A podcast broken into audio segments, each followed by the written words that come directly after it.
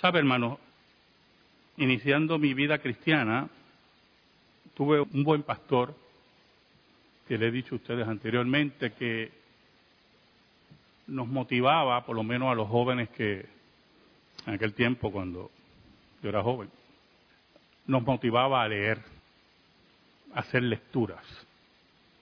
Y me acuerdo, como ahora, el primer libro que, que leí, que para mí fue un festejo tremendo, yo, terminar un libro completo. y ese libro, que es sobre una secta en particular, me abrió mucho el campo de estudio. Pero lo interesante de las lecturas, y quiero usar ese término, lecturas, no necesariamente por palabras impresas, lo importante de las lecturas que nosotros hagamos es que las mismas sean aquellas que nos lleven a cambios de vida. Cambios de vida que sean de provecho no solamente para nosotros, sino también para los que nos rodean. Me acuerdo como ahora que ese libro que leí era sobre los testigos de Jehová, y después que terminé el libro, estaba loco que llegaran los testigos de Jehová a casa para discutir, y mi mamá me decía, esa gente quieta. Y todos los sábados yo estaba así en la marquesina esperando. Porque el libro me había impactado tanto y yo quería que esa gente pues la, la verdad, pero como todo, ¿verdad, hermano? Usted puede leer algo, pero otra cosa es el entrenamiento de lo que usted lee. Y los testigos de Jehová que poco a poco fueron acá y a la larga pues pusieron una X y no volvieron más. Pues usaban otros argumentos que el libro no mencionaba y yo me di cuenta que tenía que pero ya estaba sembrada la convicción en mi vida que Jesucristo era Dios. Y que la voz de la iglesia en la definición de la doctrina de la Trinidad,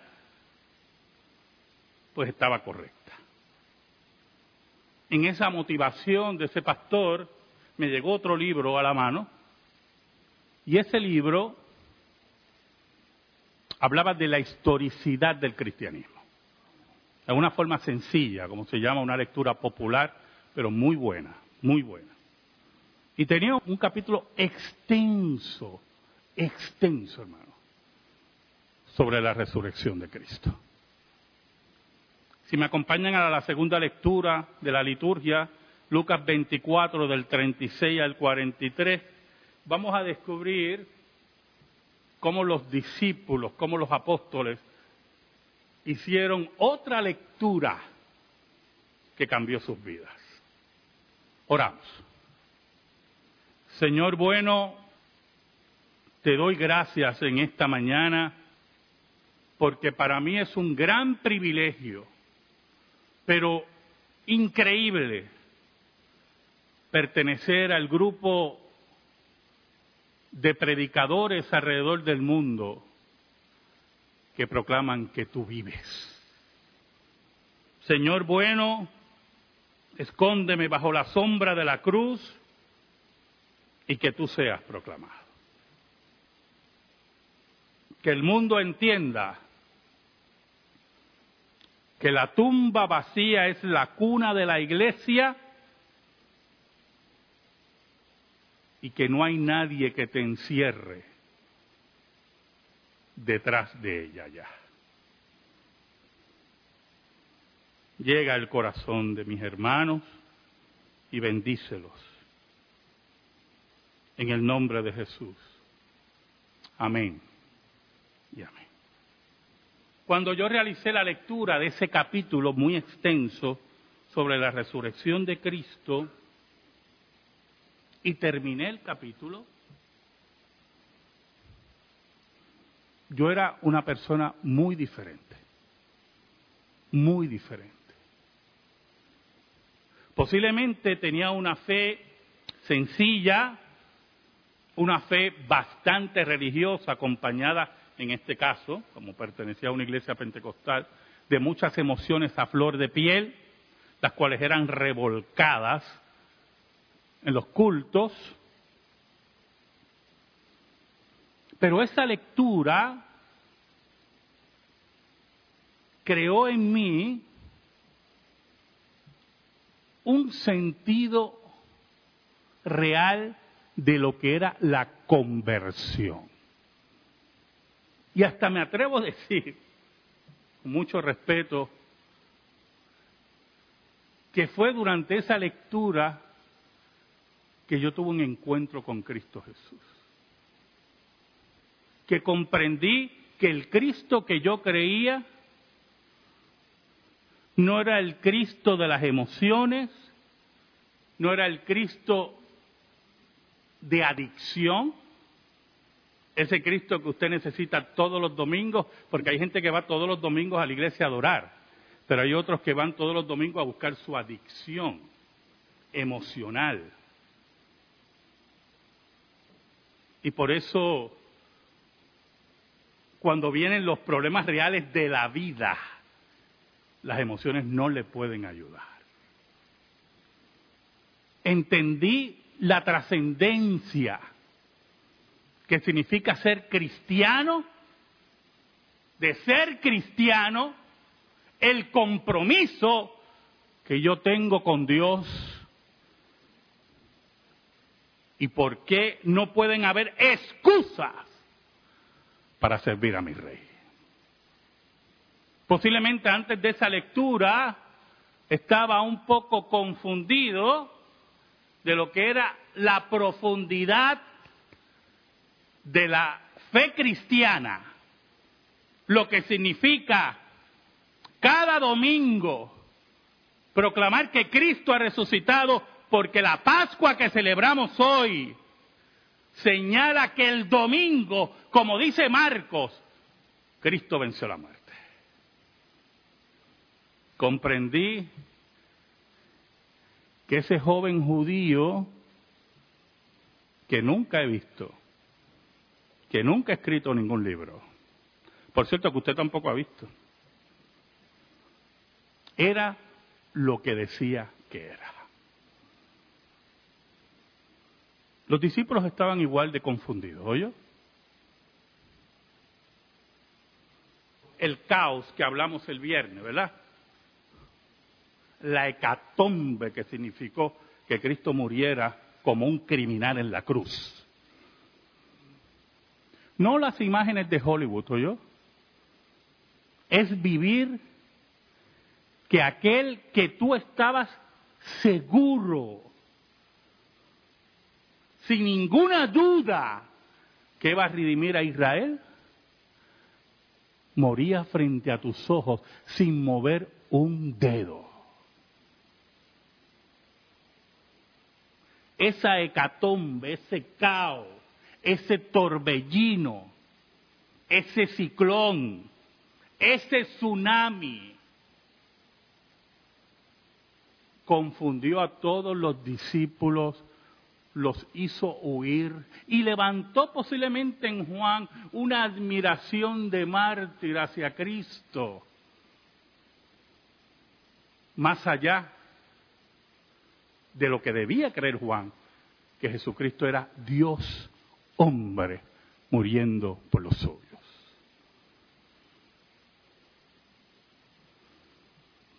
La confusión era tan patente que la convicción, escuche, que la convicción de que Cristo no saldría de esa tumba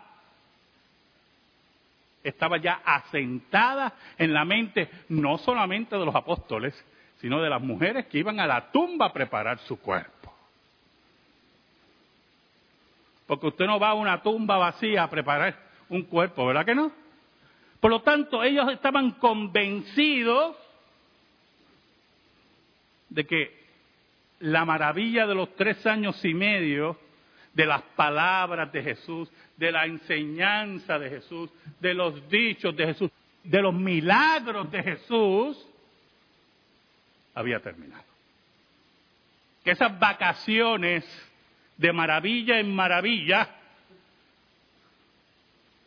Para que usted no me diga que usted no hubiera caminado por Jesús tres años y medio viendo maravillas. Había concluido. En medio de toda esa confusión y torbellino, Jesús hace presencia. Porque nosotros tenemos que entender, entender, hermano, que si nosotros no tenemos la convicción de la resurrección al nivel, al nivel, a la altura de que es una realidad histórica y que caminamos con Jesús firmes, no importando las consecuencias, hay un problema en nuestro corazón y en nuestra mente. Versículo 36 dice, mientras ellos aún hablaban de estas cosas, ¿y de qué estaban hablando? ¿De qué cosas estaban hablando, hermano? De los mensajes de las mujeres. Hemos visto al Maestro resucitado. Pedro fue a la tumba. Tomás, no sé. Hablaban en medio de todas esas cosas. Posiblemente estaban viendo mares. Tú sabes cómo son las mujeres. Yo me imagino a los, apóstoles. Tú sabes cómo son las mujeres. En esa declaración posiblemente hasta machista. Confuso, en medio de ello, en medio de la confusión, en medio del torbellino, allí aparece el maestro. Jesús se puso en medio de ellos y les dijo, paz a vosotros, shalom. ¿Y por qué paz? Sus corazones estaban intranquilos, decaídos, entristecidos. Y ahora, y ahora sus mentes dominadas posiblemente por una leyenda urbana no hay cosa más terrible, hermanos, no hay cosa más terrible que usted crea una leyenda urbana. Hace unos años atrás, aquí en Puerto Rico, creo que fue por Salinas, porque la gente como, bueno, déjeme no usar un, un adjetivo, ¿verdad? Estaban hablando y que había aparecido la llorona ya por Salinas. Oiga, y los puertorriqueños corriendo para allá a ver qué. La gente quiere creer, pero quiere creer lo que le dé la gana. Y esto no es cuestión de creer lo que usted le dé la gana. Es creer lo que Dios ha dicho que usted tiene que creer. Y allí en medio de ese torbellino, en medio de posiblemente todas las leyendas que ya se estaban formando, en medio de la confusión, Jesús aparece. Otros evangelios dicen que las puertas estaban cerradas. Nosotros como creyentes, incluyéndome a mí, todos nosotros, tenemos que entender que si creemos firmemente en lo que dice la Escritura y estamos dispuestos a vivir como vivieron los apóstoles, no importa el torbellino de nuestra vida, en medio de ese torbellino Jesús está y nos dice paz a vosotros. Mire cómo estaba dominada las mentes de estos hombres con tantas supersticiones, con, cuentos de lloronas y yo no sé qué. El versículo 37, mire cómo dice. Entonces, espantados y atemorizados, pensaban que veían un espíritu, un fantasma, hermano. Los fantasmas no existen, hermano. Los muertos, muertos están. Y entonces ellos creían todavía en apariciones y no era la primera vez que los discípulos hablaban de esas apariciones. Porque cuando Jesús caminó sobre el mar y se dirigía a donde ellos, estaban todos asustados. Por ahí viene un fantasma. Su lectura era equivocada. Y la lectura equivocada nos lleva a vidas equivocadas. Por eso es importante la enseñanza de la verdad. Porque la enseñanza de la verdad, la afirmación de la verdad y la vivencia de la verdad nos lleva a vidas fructíferas.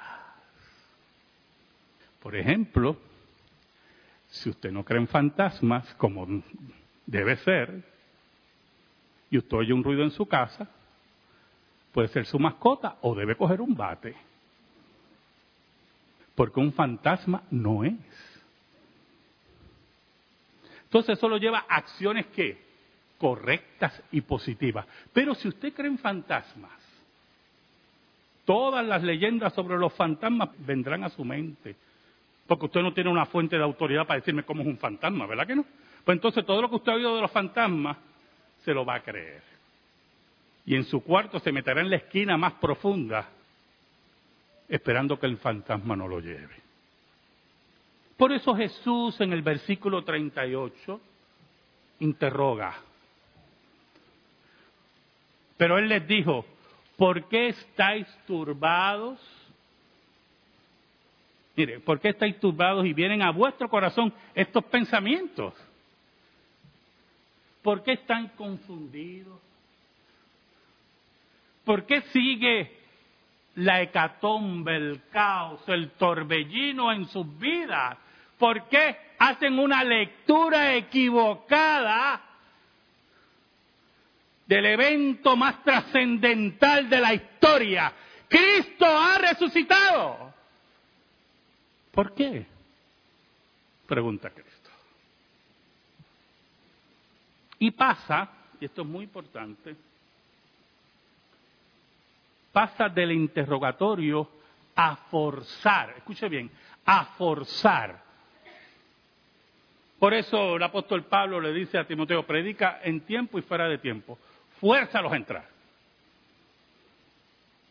Por eso yo insisto, ¿verdad? Como pastor, como ministro de ustedes, que lean, que estudien, que pregunten, que interroguen.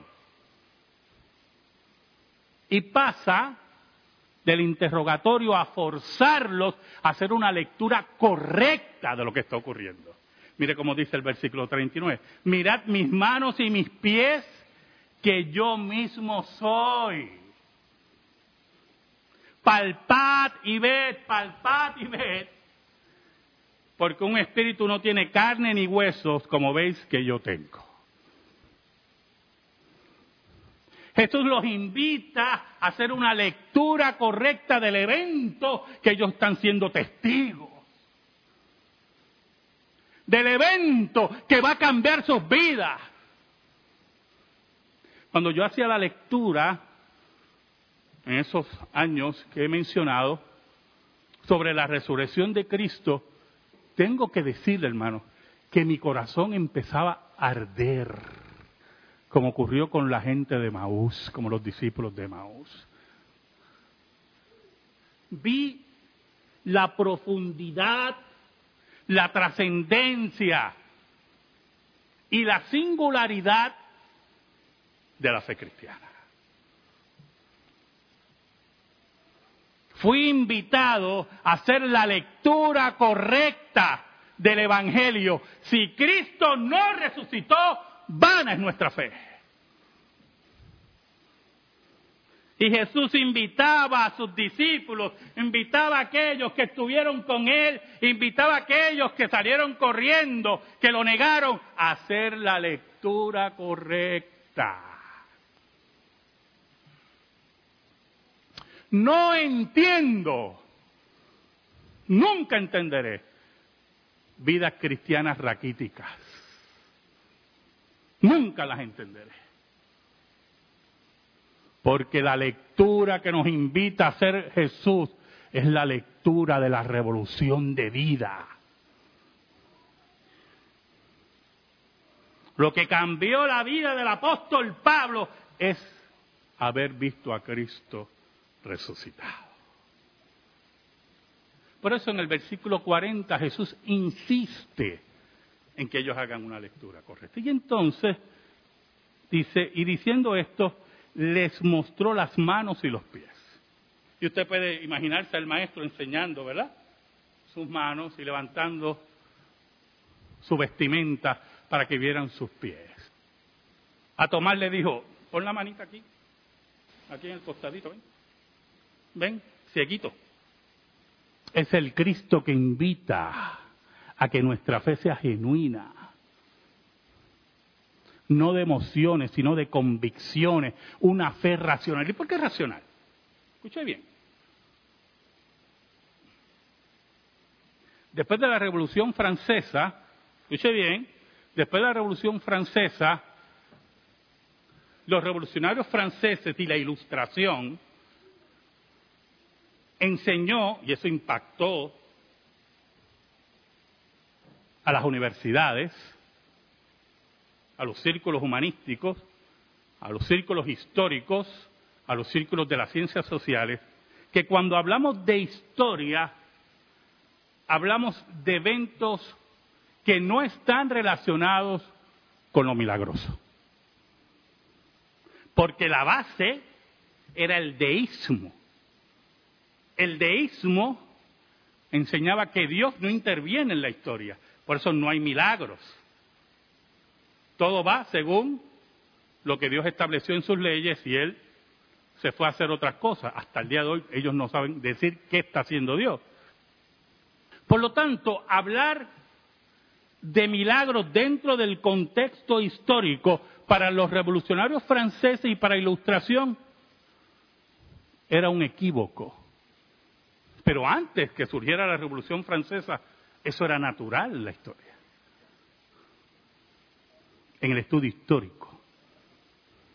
Jesús reafirma aquí, escuche bien, que la racionalidad está unida a los eventos históricos, no importando de dónde vengan.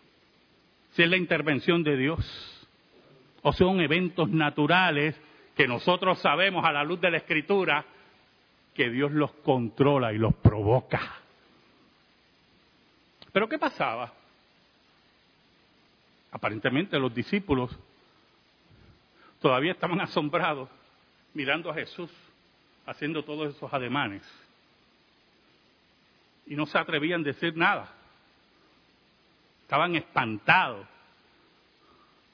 Y Jesús tiene que insistir en la lectura.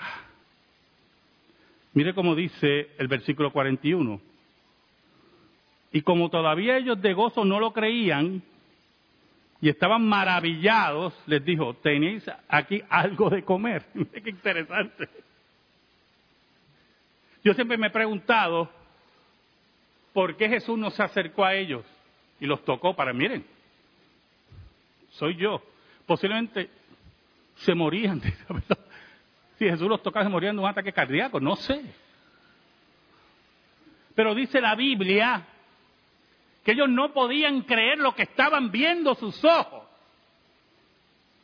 Estaban asombrados. En el original dice que su asombro era mayúsculo. Se salía del control de sus emociones. Los mantenía mudos. Allí frente a ellos estaba aquel que había sido torturado, azotado, escupido y asesinado, pasado por el trapiche de Roma. Y allí estaba vivo. Y ya nadie podía matarlo. Escuche hermano, todo aquel que rechace la tumba vacía, rechaza la lectura de Jesús. Y todo aquel que rechace la lectura de Jesús, rechaza a Jesús. Y todo aquel que rechaza a Jesús, rechaza a Dios. Porque el que no tiene al Hijo no tiene al Padre. En el versículo 42 vemos cómo los discípulos entonces empiezan a moverse. Yo me imagino que le entregaron las comidas temblando, ¿yo? Versículo 42 dice, entonces le dieron parte de un pez asado y un panal de miel. ¿Alguien ha comido miel directamente del panal? Usted sabe que usted toma el panal, aquellos que no lo han hecho, yo lo he observado porque a mí no me gusta la miel. Y entonces, como si fuera una esponja, ellos empiezan, y algunos comen también parte del pan. Era parte de la dieta del Mediterráneo. El pescado ni se diga. Ellos se acercan al maestro por la invitación de Jesús a hacer la lectura correcta y le entregan parte de esos alimentos. Pero en esa hora, en esa hora, mientras Jesús le demostraba que él había vencido la muerte, ellos estaban recibiendo otro alimento. El alimento de la convicción. El alimento de la realidad histórica que Jesús salió de la tumba vivo.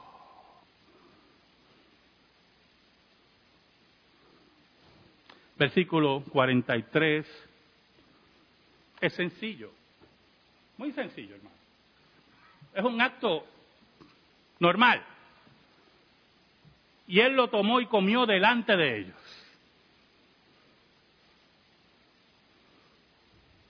Entonces, todos los pasos que siguió Jesús para que ellos hicieran la lectura correcta, incluía mostrar su cuerpo. Primero, hablar de paz.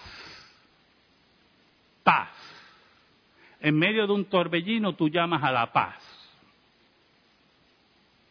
Él tenía la autoridad de llamar a la paz.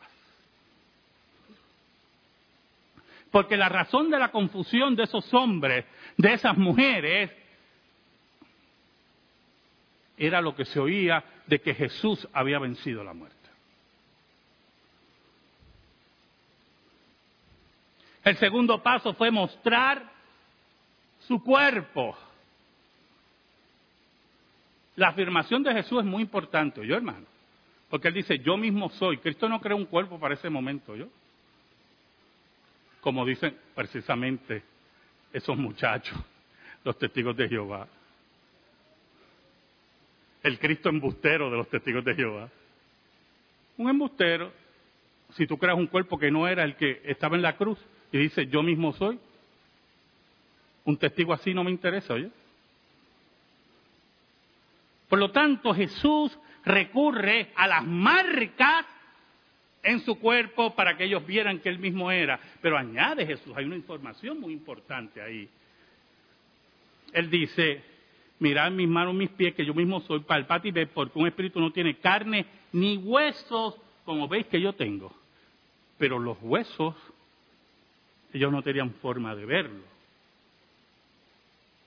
Era una afirmación que su cuerpo, para que se mantuviera erguido y tuviera los movimientos como los tenía, tenía que tener todo su elemento.